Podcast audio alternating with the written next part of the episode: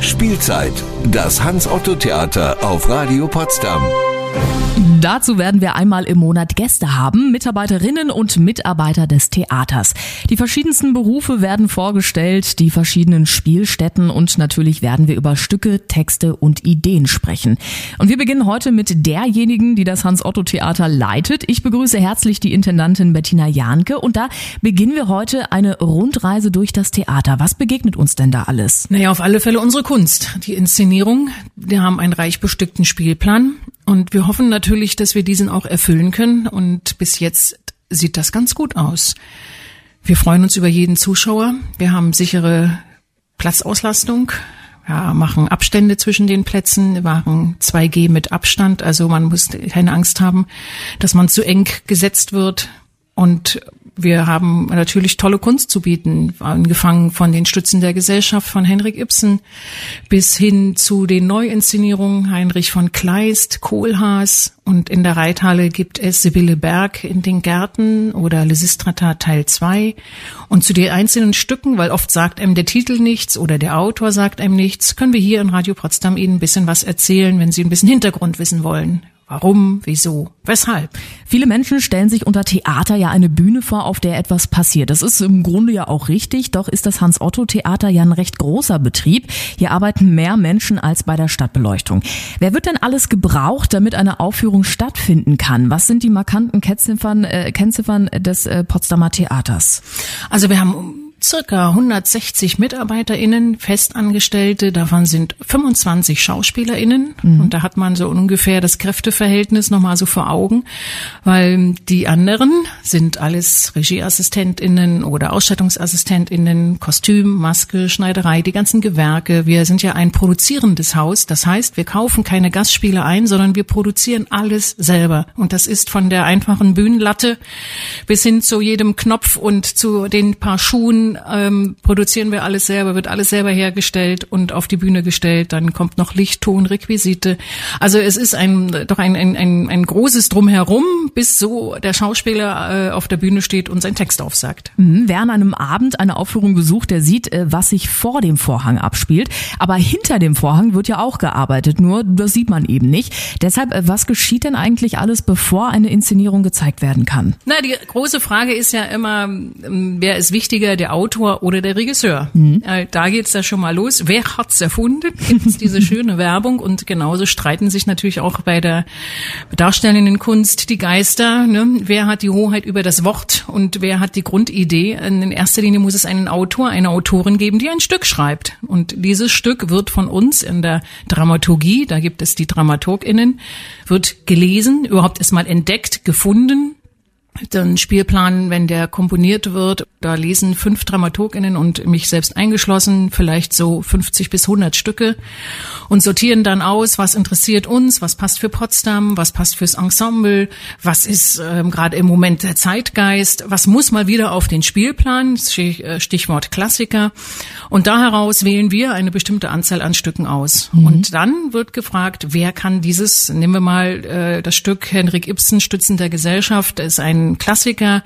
Dann wird dafür ein Regisseur gesucht. Was wollen wir mit dem Stück? Und wir haben zum Beispiel beim Ibsen gesagt, das ist ein sehr altes Stück, 1800 Schlag mich tot äh, geschrieben, ist etwas verstaubt. Also sucht man hier vielleicht einen Regisseur, der das ein bisschen modernisiert, der es heutig macht. Und wenn dann diesen Regisseur gefunden hat, das sind freiberufliche KünstlerInnen, die dann für eine Probenzeit von sechs bis acht Wochen an unser Haus kommen.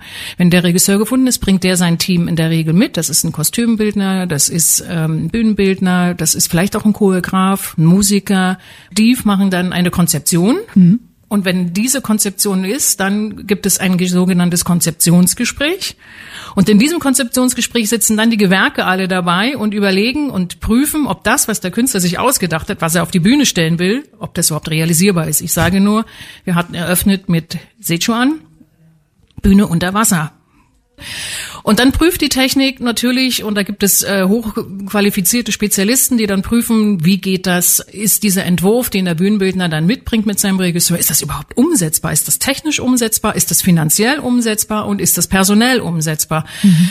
Und da merkt man schon, da ist noch überhaupt, da steht noch nix, da ist noch nichts entschieden. Da ist alles noch im, im, im, freien Fall. Ähm, da muss alles vorher geprüft werden. Dann gibt es eine sogenannte Bauprobe, in der das Bühnenbild provisorisch erstmal aufgebaut wird, um, im, wenn dann angefangen wird zu arbeiten und das in den Werkstätten, wenn das dann hergestellt wird, dann kann man das nicht mehr korrigieren. Ne? Dann, wenn das Bühnenbild dann steht, das kostet Geld, Zeit, Arbeitskraft, ähm, dann will man nicht plötzlich feststellen, ups, äh, man sieht nichts, die Sichtachsen sind nicht berücksichtigt worden oder die Statik Statik stimmt nicht mhm. oder die Feuerwehr kommt ja dann immer noch kurz vor der Premiere zur Bauabnahme und sagt, äh, sorry Leute, aber ähm, das entspricht nicht den, den, den Standards äh, der Bauaufsicht.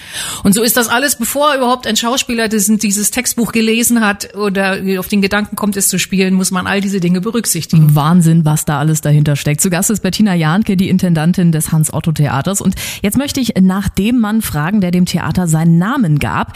Hans Otto. Er ist 1900 geboren und sehr sehr, sehr jung gewesen, Anfang 30, als er starb. Hans Otto war Schauspieler, er war Antifaschist, mutig und wohl auch sehr charaktervoll. Sind Sie stolz, ein Haus anzuleiten, das seinen Namen trägt? Ja, auf alle Fälle. Ich habe ja noch, bin ja in der DDR sozialisiert worden, da gab es noch die Theaterhochschule Hans Otto. Mhm. Also deswegen begleitet mich der Name und auch diese Biografie dieses Schauspielers schon, schon sehr, sehr, sehr lange. Und ich muss sagen, gerade jetzt in diesen Zeiten, wir haben alle, kennen wir ja die Serie Babylon Berlin. Und man weiß so, wie diese, der langsam der Nationalsozialismus damals so langsam Oberhand gewonnen hat und wie 33 sich die Verhältnisse doch grundlegend verändert haben und dass dann so ein junger Schauspieler, der noch sehr am Anfang seiner Karriere steht, sagt, ich bleibe, ich gehe nicht ins Exil, obwohl ihn viele Kollegen gewarnt haben, weil er war Kommunist und der hat sich auch sehr vehement auch für diese linken Ideen auch eingesetzt und war auch sehr lautstark dabei und hat ohne Rücksicht auf Verluste da auch agiert und ist vielfach gewarnt worden und er hat immer gesagt, mein Platz ist hier, ich muss hier bleiben und 33 hat vielleicht auch noch keiner geahnt, was da so auf sie zukommt. Und er ist dann von der Gestapo verhört worden, festgenommen worden, verhört worden, gefoltert worden und ist aus dem dritten Stock aus dem Fenster geworfen worden und seine Verletzungen dann erlegen durch den Sturz und natürlich auch durch die Folterung. Und das ist äh, ein sehr tragisches und auch ein sehr grausames Schicksal, weil mhm. so ein junger Mann, der hätte sicherlich unter anderen Umständen noch eine große Karriere machen können, aber er muss, man muss wirklich sagen, er hat Haltung gezeigt, ja, und hat eben gesagt, ich werde für meine Ideale mich nicht verstecken und ich stehe dafür ein. Und das finde ich sehr beeindruckend. Mhm. Bettina Janke ist zu Gast in der Spielzeit hier auf Radio Potsdam. Gleich äh, geht es um anstehende Inszenierungen und natürlich die verschiedenen Orte in der Stadt, an denen man im dem, dem Theater Theater auch begegnen kann. Spielzeit, das Hans-Otto-Theater auf Radio Potsdam.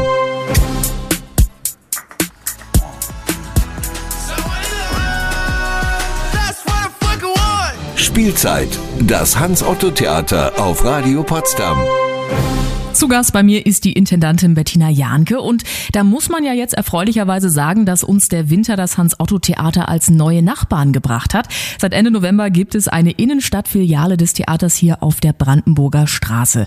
Frau Jahnke, Sie hatten sich vorgenommen, das Theater von der Schiffbauergasse aus mehr in die Stadt zu bringen. Dafür gibt es die Bühne auf Zack, die durch die Stadtteile tourt und jetzt das sogenannte kleine Haus hier im Zentrum. Geht die Rechnung auf und kommt das Theater mehr in die Stadt dadurch? Auf alle Fälle. Fälle.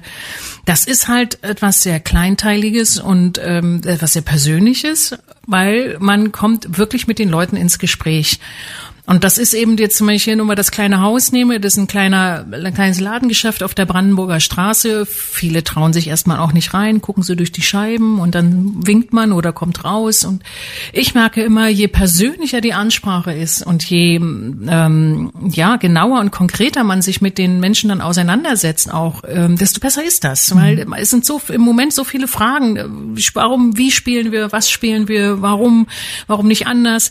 Und ich merke, das ist ein großer ähm, Bedarf da ist, ähm, zu reden, generell, aber eben auch ähm, zu beraten, was, was ist eigentlich jetzt gerade so dran, weil die Unsicherheiten im Publikum sehr groß sind. Und wir haben uns eben gesagt, das kann man vielleicht eben beheben, indem wir einfach ausschwärmen. Und wir hatten nicht nur jetzt das, die Bühne auf Zack oder das kleine Haus, sondern wir hatten auch im Oktober so zweimal so eine Informationsstände draußen am Samstagvormittag gemacht und ähm, wirklich einfach direkten Straßenkontakt gehabt. Und das war auch war extrem aufschlussreich, weil man eben auch merkt, so wie wie wie toll auch Gespräche äh, ablaufen mhm. und was da so auch an Rückmeldung auch kommt, auch an Kritik kommt, aber auch an Lob und auch an Fragen. Und das hat uns wieder ermutigt zu sagen, wir müssen rausgehen, mit den Leuten reden, weil man kann nicht mal selbstverständlich davon ausgehen, wir machen die, die, die Pforten auf, die Leute kommen, gehen ins Theater und danach gehen sie nach Hause, sondern wir wollen eben diesen Dialog mit dem Publikum. Wir wollen eine Rückmeldung, wir wollen Feedback und ähm, das ist, finde ich, nach wie vor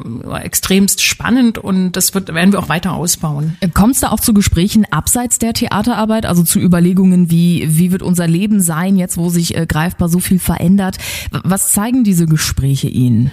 Na, dass einfach auch ein, ein, großer, ein großer Bedarf ist zu reden, mit äh, sich auszutauschen. Also mhm. wir merken das in den Nachgesprächen, wenn wir zum Kaufmann von Venedig wurden sehr viele Nachgespräche angeboten, auch bei 8990 oder auch bei dem Sibylle Bergabend. Meine Dramaturginnen machen das und die erzählen immer, wie das beim 30 bis 40 Leute da und man redet für eine, über eine Stunde und das ist, man hat gar keine Anlaufschwierigkeit. So, ne? Wenn man sagt, das beginnt und sofort sind Wortmeldungen da und, und auch sehr kontrovers auch ähm, und auch sehr offen, sehr ehrlich und man merkt schon auch, dass da ein großes Bedürfnis ist, äh, in irgendeiner Art und Weise sich zu entäußern. Und ich habe persönlich auch schon auch ähm, sehr spannende und auch sehr intensive Gespräche, oft dann äh, über, dass man über eine Inszenierung spricht, dass man sagt, ja, ich habe die und die Inszenierung gesehen und dann boah, geht's gleich los, ja.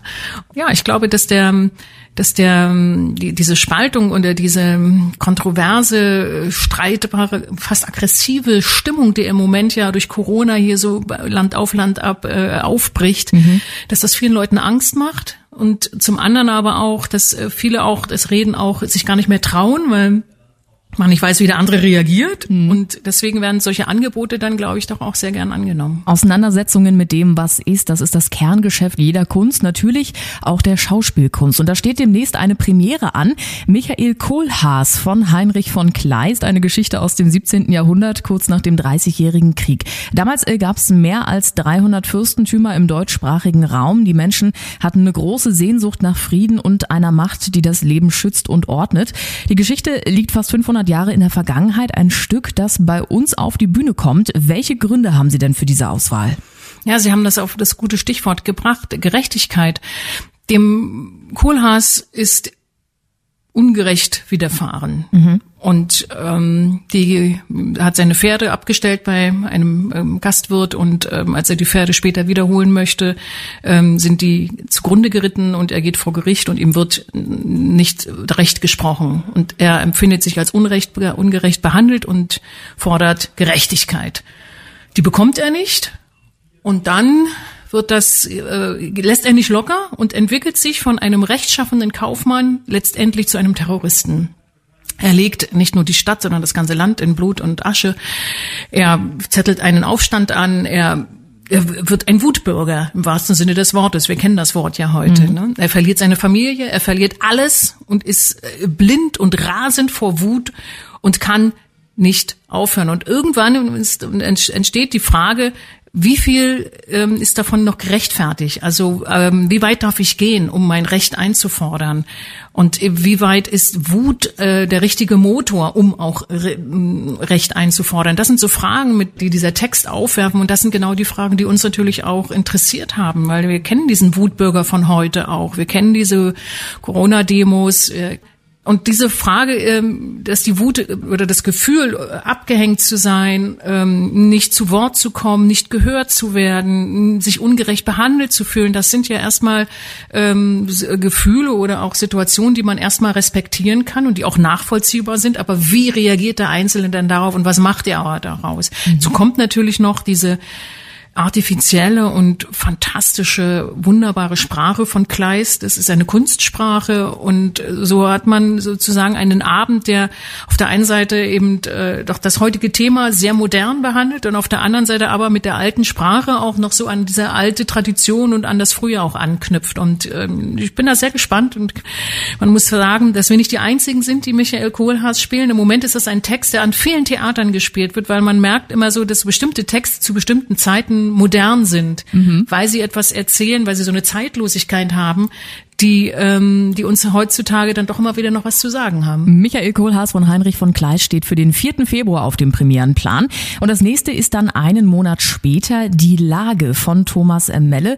Und hier geht's um die Wohnungssuche. Und äh, viele Potsdamer kennen die Schwierigkeiten, eine passende und bezahlbare Wohnung zu finden. Man könnte sagen, das ist ja irgendwie Alltag. Was hat das auf der Bühne zu suchen? Ja, es geht um Wohnungssuche, um Immobilien, um Wohnungskauf. Und der Thomas Melle, ein sehr bekannter Autor, der ja wirklich großartige Romane geschrieben hat, hat hier eine eine Wortkomposition gemacht. Das ist, ähm, das sind so ein, ein, ein vielstimmiges Gewebe an, an Situationen, die er entworfen hat. Aus verschiedenen Figurenperspektiven wird dieses Thema Wohnung, Wohnungskauf, Wohnungsmieten behandelt und uns hat diese Vielstimmigkeit interessiert und eher die Frage, was macht das mit den Menschen? Also das ist das, dem er nachgeht und dem wir auch, und dem die Regisseurin Elina Finkel, was sie auch interessiert. Es ist weniger, dass wir aufklären wollen oder dass wir das anprangern wollen, jetzt aus der, aus, aus Sicht äh, einer, einer politischen Richtung, sondern viel mehr, was macht das mit den Menschen? Wie gehen wir kaputt daran? Was verändert das, wenn man wohnungssuchend ist und ähm, sich in diesem Wettbewerb Wettbewerb in diesem ähm, kapitalistischen System, wo eben der Stärkere in der Regel gewinnt, der das Geld hat. Was macht dieser Wettbewerb mit einem? Und da sind, hat der Thomas Melle sehr schöne, feine ähm, Psychogramme gezeichnet. Mhm. Und ja, ich bin selber sehr gespannt, was die Regisseurin und ihr Team da rausholen werden. Es wird auf alle Fälle ähm, sehr kraftvoll, dynamisch und körperlich werden. Also spannend und modern. Die Lage von Thomas Melle feiert am 4. März Premiere im Hans-Otto-Theater. Theater. Jetzt habe ich noch eine, eine ganz praktische Frage. Wer sich im Theater einen schönen und interessanten Abend machen möchte, was muss derjenige denn mitbringen und vor allem beachten? Also am besten ist immer, sich tagesaktuell auf der Webseite informieren oder auf Facebook, Instagram, wie auch immer, so wie irgendwelche Änderungen sind, stehen die dort zuallererst oder vielleicht auch nochmal anrufen. Einfach um sicher zu gehen. Die Regeln ändern sich so schnell. Mhm. Ähm, was heute noch stimmt, ist morgen schon nicht mehr aktuell. Und Karten gibt es im Kleinhaus auf der Brandenburger Straße zu kaufen. Das heißt, und auch da sind sie dann auf der sicheren Seite, nämlich ohne Vorverkaufsgebühren. Wenn Sie online kaufen über Reservix, zahlen Sie da zehn Prozent mehr, mhm. kommen Sie zu uns, entweder an der Theaterkasse, an der Schiffbauergasse oder im Kleinhaus. Dann drücken wir die Daumen, dass die Eindämmungsverordnung auch keine Ausfälle erzwingt und weisen hier nochmal auf die zwei nächsten Premieren im Hans-Otto-Theater hin. Der Klassiker Michael Kohlhaas am 4. Februar und die Lage ein modernes Stück kommt am 4. März. Gehen Sie hin, gönnen Sie sich einen Blick auf die Bühne im Hans-Otto-Theater. Mit der Intendantin habe ich heute gesprochen, Bettina Jahnke. Vielen Dank und bleiben Sie gesund. Dankeschön. Spielzeit. Das Hans-Otto-Theater auf Radio Potsdam.